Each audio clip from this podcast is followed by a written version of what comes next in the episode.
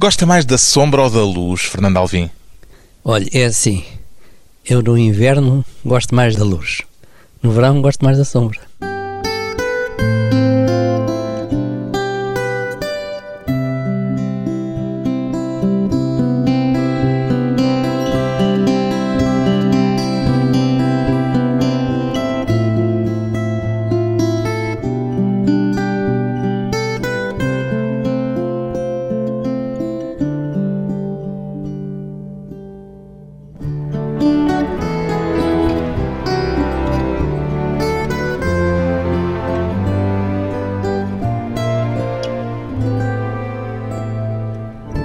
Fernando Alvim, 77 anos, músico. Como é que se está a sentir no papel de protagonista depois de décadas como acompanhador, Fernando Alvim? Como protagonista, quer dizer, eu nunca fui protagonista. Mas é agora? Agora estou a ser e sinto-me bem, sinto-me feliz, sinto-me confortável. É mais fácil ou mais difícil do que supunha? É um pouco mais difícil, embora as coisas todas tenham suas dificuldades, não é? E qual é a dificuldade maior? É ter ideias para compor, surgir umas ideias, não é? Mas isso é no aspecto da composição, eu digo até mais no aspecto da exposição pública, Ah. porque não estava, evidentemente, habituado, Habituado a esta exposição. Não. Isso para mim é, é um bocadinho difícil. Não estava habituado nem preparado. Assim para uma exposição pública de cantante realce, não é? E como é que está a ser? Estou a gostar. Tem corrido muito bem. Foram décadas como figura na sombra, digamos assim, e por isso é que comecei por lhe perguntar se gosta mais da sombra ou da luz, porque em certo sentido passou da sombra para a luz. É verdade, porque eu como acompanhador sempre tive um papel o mais discreto possível. Qual é a maior diferença que encontra agora à boca de cena? À boca de cena agora o que encontro é um estímulo maior, não é? Estou a tocar coisas minhas e pronto, e conviver com tantos artistas e Isso não é novidade para si, conviver com muitos artistas. assim todos juntos para um espetáculo é bastante. Pois bem, o Viola Fernando Alvim foi o músico que acompanhou Carlos Paredes e muitos outros durante muitas décadas. Carlos Paredes durante quase três décadas, mas nem por isso deixou de ter uma vida musical própria e esse trabalho foi reunido num disco duplo que se chama Os Fados e as Canções do Alvim. Onde é que foi buscar a inspiração para estas suas composições, Fernando Alvim? Esta inspiração para as minhas composições foi tudo fruto de um trabalho inicialmente de pesquisa para o booklet feito pela Rosário. Que é a Ela sua esposa. minha esposa, precisamente, a minha mulher. Ela é que procurou e conseguiu arranjar um espólio que eu não tinha, porque na- altura não ligava, não é? Mas o Fernando Alvim tinha uma espécie de vida musical paralela, de vida secreta, enquanto acompanhava e ia compondo as suas próprias músicas? Não, as músicas foram praticamente todas compostas neste último ano e meio, precisamente da Rosário me ter convencido a fazer o disco, porque ela tinha preparado o material todo do booklet, estava tudo organizado, mostrou-me o trabalho e eu fiquei entusiasmado e comecei a compor. E nestas décadas todas não tinha composto Tinha ou tinha composto pouco? Três ou quatro coisas só. Porquê? Por eh, preguiça? Ah, Não falta de tinha tempo. Falta de tempo.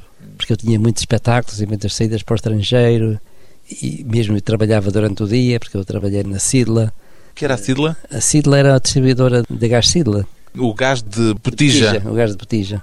Trabalhei nessa companhia, E pertencia a essa- conseguia compatibilizar isso com uma vida artística que o fazia andar de um lado para o outro? Conseguia, com alguma dificuldade, mas conseguia. Eu saía às seis e meia e depois às sete horas normalmente estava a tocar num hotel, no Hotel Fênix, e noutros dias no Hotel Eduardo VII. E acabava esse trabalho por volta das oito, oito e meia, dirigia-me para a casa de fase onde eu estava a tocar, que em 1968 era o Abril em Portugal, onde tive dois anos, e depois em 1970 foi inaugurar o restaurante Luz Folclore. Quando é que começou a tocar com o Carlos Paredes? O Carlos Presos comecei a tocar em 1959. Ele também tinha um emprego no Hospital Santa Maria Tinha também um emprego no Hospital Santa Maria. e também não devia Mas ser fácil altura- compatibilizarem. Mas ele nessa altura não estava nesse emprego. Estava como delegado de propaganda médica, quando eu o conheci. Neste seu disco estão praticamente todos os grandes nomes do fado da atualidade. Foram fáceis de convencer? Foram fáceis de convencer, foram. Já conhecia esta gente toda, Fernando Alvim? Já, quase todos já os tinham ouvido em espetáculos. Conhecia-os de ouvir, principalmente. E pessoalmente, porque às vezes ia cumprimentá-los aos camarins depois dos espetáculos. E Mas alguns não tinha ainda acompanhado. alguns não. Não, nunca tinha acompanhado. Como é que foi a distribuição das suas composições pelos diversos intérpretes? Olha, foi praticamente sendo pensada um por um. Pensava num artista, fazia uma música, pensava no género dele. Quando compôs, já compôs a pensar em cada um deles especificamente? Exatamente, foi. Foi assim que o disco se foi fazendo. Mas foram maratonas então, para compor foram. em tão pouco tempo tantas músicas? Foram, foram. Foi uma maratona bastante grande. Só a, realmente a ajuda preciosa da Rosário é que me conseguiu, eh, porque ela é que organizou, é que foi a produtora executiva do disco, falava para os artistas, falava para os músicos, falava para os estúdios para marcar as gravações, quer dizer, foi um trabalho muito complexo. Sem ele eu nunca teria conseguido fazer disco nenhum. Já ouvi dizer que foi o Camané que batizou o disco, que lhe deu o nome. Foi, foi, quando ele cá veio ouvir a música, gostou da música, telefonou para o João Monge para lhe fazer a letra e lembrou-se realmente da ideia, porque é que o Alvin não chama o disco Os Fados e as Canções do Alvin? E ficou. E ficou. O Camané canta dois temas canta no dois disco. Temas, canta dois temas. Os dois escritos de propósito para ele. Pelo João Monge. O primeiro chama-se Se Ela Um Dia Voltar, quer apresentar esse tema? Se ela um dia voltar, precisamente, é o primeiro. É. Quer apresentar esse tema? Essa música foi escrita precisamente a pensar no estilo dele, do, no Camané. E pronto, convidei-o para vir cá ouvir. Quer dizer, eu fiz uma, depois fiz a outra e depois é que o chamei. E portanto, ele, quando cá veio, já ouviu as duas músicas. Uma delas é esta: Se ela um dia voltar, antes de um pequeno intervalo, a voz de Camané, a música de Fernando Alvim. Ai, se ela um dia voltar a minha gente vai fazer um arraial. Vou ter maior ovação do que na luz em dia de final. Vou pagar uma rodada à rapaziada, vou dar de bandeja. E se houver falso zum zum, é porque vem de um que está verde de inveja. Ai, se ela um dia quiser, assino embaixo o papel de namorar. Vai ser a minha mulher, se quiser, com o papel passar, compro um fato no Grandela, pois qualquer donzela repara no brilho para dar apoteose, talvez a despose no meio do rocio. Ai, se ela um dia voltar, vou por aí espalhar a novidade. Nem sequer vou trabalhar, meto uma baixa para matar a saudade. Mas se ela disser que não, que vai precisar de um tempo para pensar. Eu fico de olhos no chão e volto a cantar se ela um dia voltar.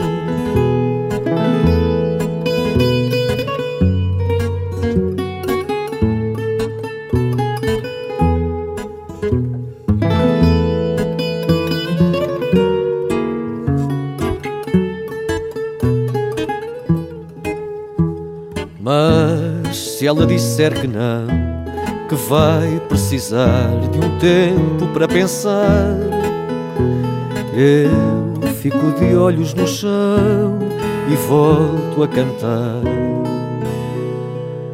Se ela um dia voltar.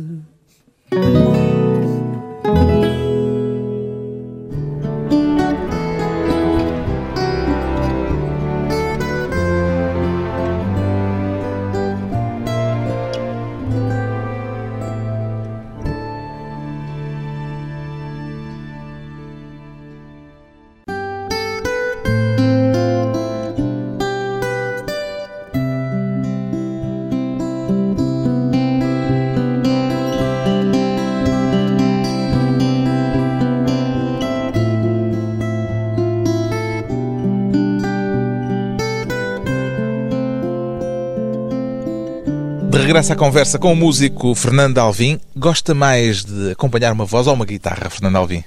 Eu, pessoalmente, gosto mais de acompanhar uma guitarra. Faz diferença. Faz diferença. gosto muito de guitarradas, sempre gostei muito.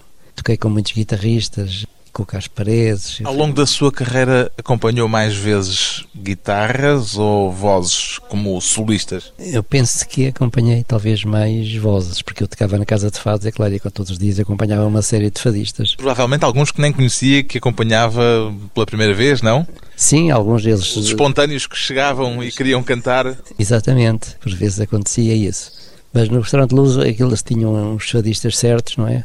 Só que às vezes eles trocavam, porque tinham espetáculos e depois vinha outro a substituir, e assim foram sendo uma série deles, nem consigo contar quantos. Imagino que é mais fácil acompanhar um bom fadista, um bom intérprete, do que um mau intérprete. Deve ter apanhado alguns. Aconteceu bastante. Sem compasso, às vezes a semitonar e tal, isso apareceu. A semitonar é um dos termos técnicos. É um dos termos técnicos, quer dizer, nem é afinação nem desafinação. Está entre uma coisa e outra. E esse é o maior quebra-cabeças não, para mim o maior quebra-cabeças de acompanhar um fadista é o, é o ritmo, é o compasso. O compasso é que é mais complicado. Quando eles não acertam no não tempo. acertam no tempo. Isso é que eu tive alguns problemas.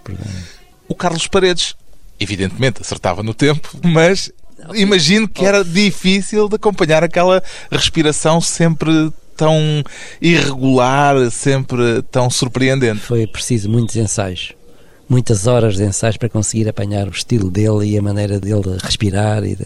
Foi um trabalho muito complexo, porque naquela altura não havia gravadores, aqueles que havia eram uns mastronzos muito grandes, quer dizer, com aquelas fitas, e era complicado. E pronto, foram horas e horas de ensaios. Imagino para isso a sua paixão pelo jazz deve ter eh, ajudado, deve-lhe ter dado uma bagagem que ajudou a ter essa agilidade de improvisação necessária ajudou-me na medida em que eu utilizei para determinadas variações do Carlos Pereira, utilizei harmonias que eu tinha aprendido precisamente no jazz. Determinado tipo de harmonias que soavam bem naqueles acompanhamentos, para aquele estilo de tocar do Carlos Paredes, um estilo completamente diferente e que se proporcionava realmente em ter uns tons diferentes. A sua paixão pelo fado e pelo jazz são contemporâneas ou primeiro veio... Primeiro veio o fado e depois mais tarde veio o jazz também. Disse-me que aqui deste quintal de sua casa ouvia de vez em quando o Alfredo Marceneiro, que cantava aqui ao lado. Sim, era um quintal que há aqui ao lado. Havia uma taberna que tinha este quintal. Agora é um antiquário. Tinha este quintal, aos sábados e domingos, no verão, faziam sardinhadas e depois cantavam o fado até quase à meia-noite. Era todo dia. E o Fernando Alvim era ainda uma criança? Um... Tinha para aí uns meus 13 anos, 12, 13 anos. E alguma vez se juntou lá à tertúlia? Não, nunca jantei. Mas acabou por tocar mais tarde com o Alfredo Marceneiro, acompanhar o Alfredo mais Marceneiro. Tarde, no restaurante Luz Folclore, acompanhei algumas vezes o, o Alfredo Marceneiro. Sim, senhor. Era difícil de acompanhar? Não, era difícil era de começar. Depois de começar, ia muito bem. Uma coisa espantosa que ouvi dizer é que o Fernando Alvim usa a mesma viola, vai para meio século. Sim, eu comprei a viola em 1957 e é, é que toca ainda então, há mais de meio século. Há mais de meio século, exatamente. Há mais de 50 anos e usou sempre aquela por uma afeição de ordem afetiva ou porque não há viola tão boa como aquela? Porque gostava muito dela e ela tinha uns baixos muito, que eu gosto muito, uns baixos muito fortes e que para as gravações com o Carlos Paredes me davam, me davam um conforto. E depois continuei a tocar. Mas imagino que terás experimentado outras violas, entretanto. Experimentei, tenho tocado ultimamente na viola da Rosário, da minha mulher, porque ela também toca guitarra clássica. E então eu tenho tocado ultimamente também bastante na viola dela. Porque dá-me mais jeito para tocar, por exemplo, música brasileira, ou jazz, ou outros estilos. Dá-me mais jeito de tocar na viola de cordas de nylon. Alguma vez teve aqueles sobressaltos de perder a viola ou de a deixar eh, num sítio qualquer deve ser o maior quebra-cabeças para um instrumentista é perder o seu instrumento. Tive algum, alguns sobressaltos, sim senhora. Uma vez numa viagem para San Diego. Na Califórnia. Na Califórnia, San Diego, fui com o Carlos Paredes a um festival que se chamava Festival Cabrilho. E então nós depois fomos embarcar a São Francisco, tomar o avião em São Francisco e chegámos lá aos sítios, aos check-ins, não nos deixaram passar as violas, não queriam deixar passar as violas. Depois nós, com muito, enfim, depois muitos pedidos e muita coisa, e, puseram uns bilhetitos azuis nos deixavam passar a viola. Mas chegámos à boca do avião e tivemos o mesmo problema. Não deixaram. Não deixaram Porquê? Porque achavam que Não, que- ainda não era aquele pânico que há hoje Não, com não o terrorismo. Eu penso que era o espaço que ocupava, porque eram aquelas caixas grandes. Não é? Normalmente caixas- levava consigo, levava sempre. não mandava para o porão. Nunca. Vaporão nunca. As violas ficaram lá, eles disseram que iam no outro dia, no outro avião. Portanto, aquela noite foi uma noite terrível, nós chegámos À espera de saber se ela vinha ou não. à espera de saber se a viola vinha ou não. Fomos para o aeroporto às seis e meia da manhã, à espera que o avião, o avião só chegava às oito. Tivemos ali uma hora e meia à espera que chegasse o avião. Isso Afinal, também se passou com a guitarra do Paredes ou só com a sua viola? Foi com a minha viola e com a guitarra, os dois instrumentos, precisamente. E de outra vez, eu fui a Macau e no hotel, distraí-me, deixei a viola ali junto a uma... Tinha estado sentado lá num átrio. Estávamos à espera dos artistas que iam chegar a seguir. E eu pousei a viola. E depois fui para cima, fui para o meu apartamento, sem levar a viola. Tento-me esquecer da viola, ela ficou ali. Quando eu depois, no outro dia de manhã, verifiquei que a viola não estava lá no quarto, eu tive um pânico enorme, convenci-me que nunca mais via a viola. Felizmente, o empregado do hotel passou a revista lá à sala e tinha aguardado. E foi um grande suspiro de alívio. Foi um suspiro de alívio muito grande. Bom, vamos ouvir mais uma das composições de Fernando Alvim. Ainda se lembra de quando compôs esta música chamada Meu Amor Vem Ver o Rio, Fernando Alvim? Essa música foi uma música que tinha sido feita inicialmente para um fado, que ele chamava o fado da calçada, porque com o Rosário ia muito passear ali para o restaurador, mas descíamos o elevador sempre, íamos sempre descendo a calçada da Glória a pé. E um dia eu tive essa ideia, desse fado vem-me essa ideia. Normalmente como é que lhes vêm as ideias? Vêm súbitas. Aparece um acorde, aparece uma progressão? Não, aparece-me uma ideia. É a primeira coisa que faço, é pegar no gravador e gravar a ideia. Trauteá-la? troteá-la ou assobiá-la e ficar no gravador. E depois, a pouco e pouco, vou desenvolvendo a ideia. Vem-me outra ideia, gravo logo a seguir. Até que consigo pôr o fado completo, não é? E depois harmonizo. Então já assobio ou entoa a melodia acompanhado com a viola, já com as harmonias feitas.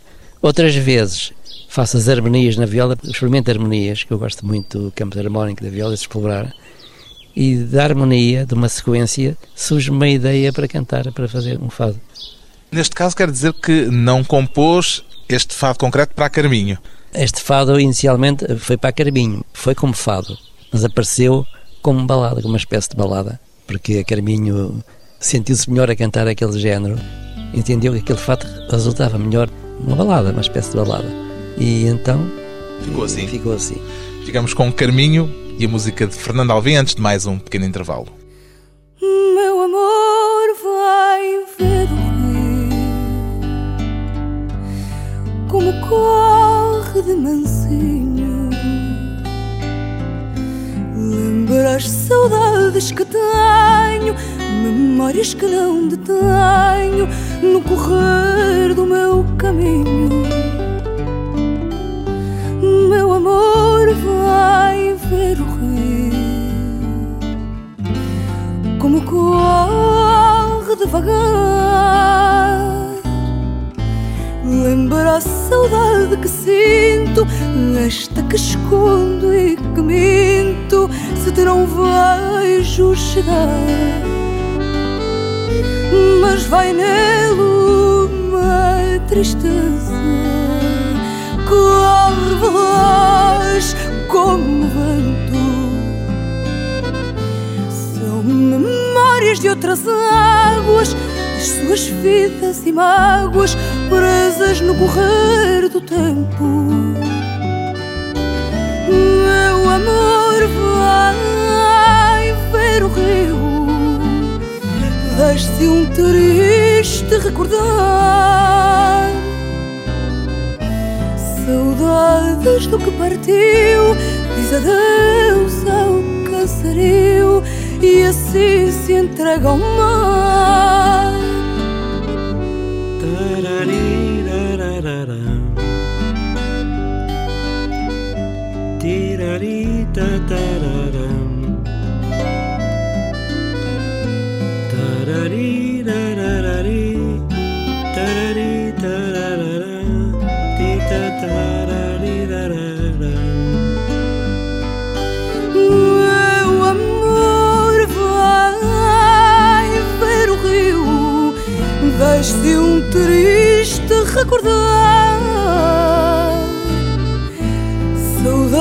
Do que partiu, disse adeus ao casario e assim se entrega ao mar. Saudades do que partiu, disse adeus ao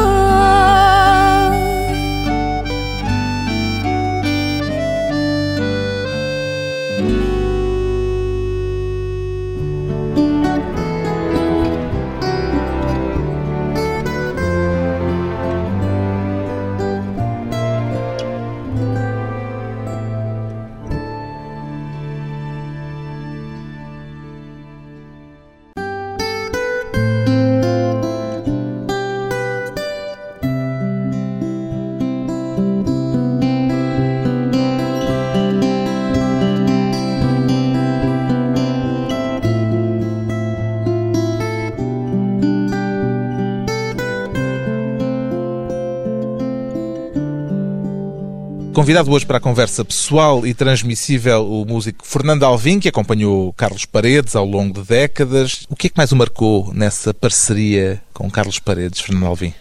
O que mais me marcou foi ter o prazer de ter conseguido gravar os discos todos com ele. Pelo menos os principais discos, quatro ou cinco, se não me engano, que gravei com ele e consegui gravar. E ficou. Ele tinha fama de ser muito distraído, é verdade? Quer dizer, era um bocadinho, um bocadinho distraído. O Fernando Alvim também era um bocadinho, deixou até uma vez a sua viola ao Deus dará. Eu também era distraído. Eram os dois distraídos? Éramos os dois distraídos. E quando viajavam... Olha, muitas vezes eh, encontrávamos assim, sem ter combinado, e ficávamos espantados. Oh! Era assim um, um espanto muito grande. Houve alguma distração dessas do Carlos Paredes que vos tivesse posto em situações mais invulgares? Houve algumas. Quando fui à Grécia com ele, a um, uma espécie de congresso que houve lá sobre aqueles países terceiro-mundistas, enfim, em que nós chegamos a tocar para o Yasser Arafat, estava lá nessa altura. No dia seguinte tínhamos que embarcar, não é? E marcou-se a hora do avião, pediu-se o serviço de, de, despertar, só que o Carlos Paredes não acordou. E como não acordou, perdemos o avião. E depois foi um problema para conseguirmos regressar, porque aquilo eram uns bilhetes especiais. E o Fernando Alvim não conseguiu acordá-lo de modo nenhum? Não, quer dizer. Também não acordou? Não, eu acordei. Só que nunca pensei que ele demorasse tanto tempo. E eu não quis estar a insistir. Né? E foi. Aquilo era um. Tinha que ser mesmo naquela hora. Saiu uma carrinha lá para o aeroporto. E então depois fomos à embaixada e eles lá nos conseguiram arranjar um outro avião mais tarde. Foi muito complicado, mas conseguimos. Divertiam-se nessas viagens ou era sempre uma coisa um bocadinho cansativa e mais maçadora do que divertida? Não, era divertido. Havia sempre aquela, pronto, aquele espírito de aventura, aquele que, é que íamos ver, o que é que não íamos encontrar, como é que seriam os públicos, como é que não seriam, qual seria a reação deles perante os concertos. E, olha, fizemos viagens muito agradáveis, porque naquela altura ficava-se em bons hotéis, em muito bons hotéis. E naquela e, altura viajar não era tão fácil como é hoje? Não era nada tão fácil, dizer, era muito mais complicado. E Houve alguma dessas viagens que lhe tenha ficado na memória por ter sido especialmente marcante? Olha, houve uma viagem que nós fizemos para o Festival de Varadero em Cuba. Nós embarcámos eh, em Madrid e quando íamos eh, já no Oceano Atlântico, sobre o Oceano Atlântico, abriu-se uma porta, a porta da frente do avião. Isso foi um pânico. Foi um pânico generalizado. Foi toda a gente a correr, os tripulantes e as hospedeiras, tudo a correr para a porta a ver se conseguiam fechar, depois com a ajuda também dos passageiros. Foi complicado. Foi e sentiram um... o avião a perder eh, altitude? Não, a mexer. Sentia-se o avião a mexer. E então, quando conseguiram finalmente fechar a porta, vencer a pressão que vinha, foi um alívio para toda a gente. E então nós resolvemos tocar umas guitarradas. No avião? No avião, para acalmar as Deram pessoas. um concerto no avião? Demos um concerto no avião. Eram portugueses que iam no avião ou eram também estrangeiros? Quer dizer, havia alguns artistas portugueses, a Teresa Paula Brito, a Lídia Ribeiro, o Guilherme, como é que se chama aquele tenor Guilherme? Carlos Guilherme. Carlos Guilherme, também, o guitarrista Jorge Fontes, era uma embaixada. E o nervosismo não vos eh, tolheu os movimentos? Não, quer dizer, ao princípio ainda ficámos ali um bocado, mas com a afinação ficámos a afinar os instrumentos um bocado e isso depois estabilizou e conseguimos tocar.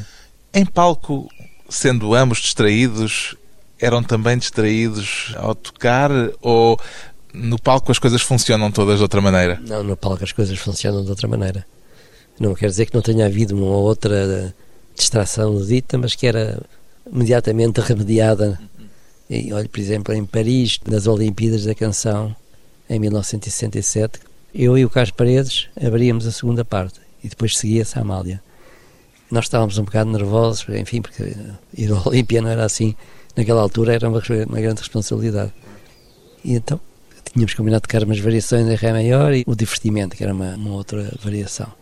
Começámos a variação muito bem e quer dizer, tudo ia tudo lindamente, mas de repente o Carlos Paredes deve ter tido uma branca e enverdou por uma coisa completamente diferente.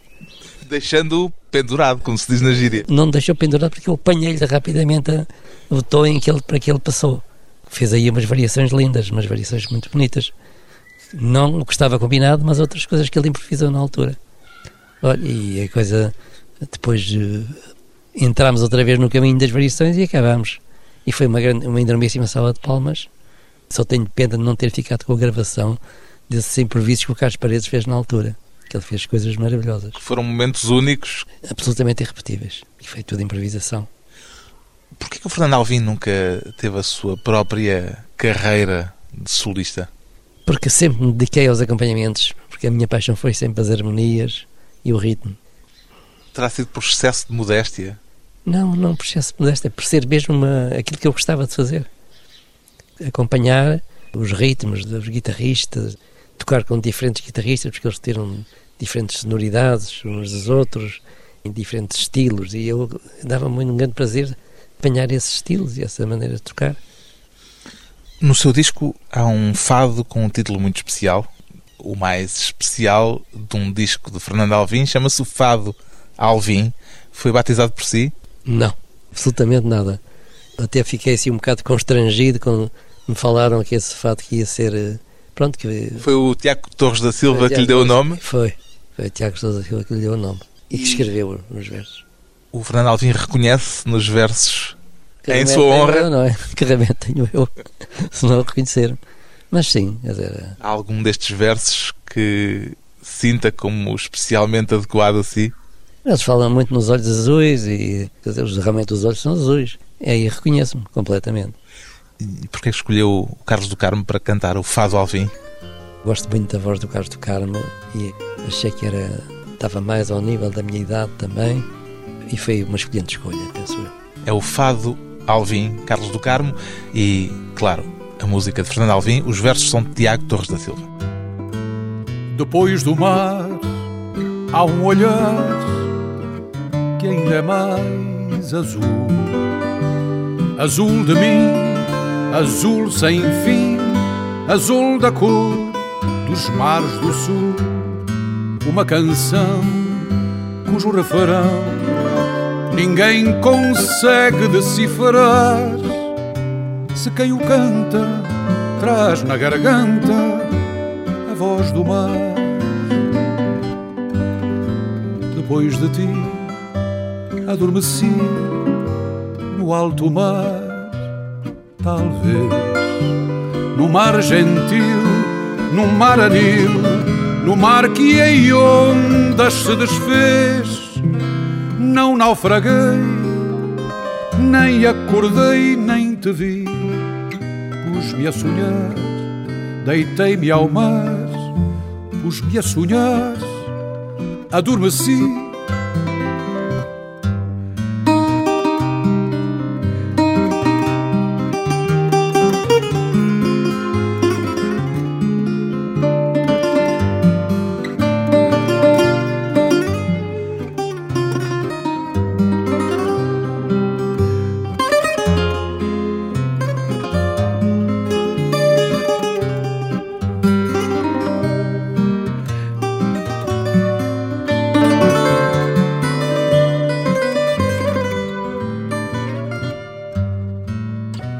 da voz, deixei-te a sós com a tua canção. Quando a ouvi, o que senti fez-me entender a solidão e o teu olhar quase a chorar foi-se fechando em timidez. Não tenho nada, só tenho a estrada que a vida fez. Depois do bis, é por um triz que tu voltas para nós. Porque a guitarra quase te agarra para te levar na sua voz e num tremor descubro a cor que há no sim, a cor do bis, azul feliz, a cor do bis, azul alvim.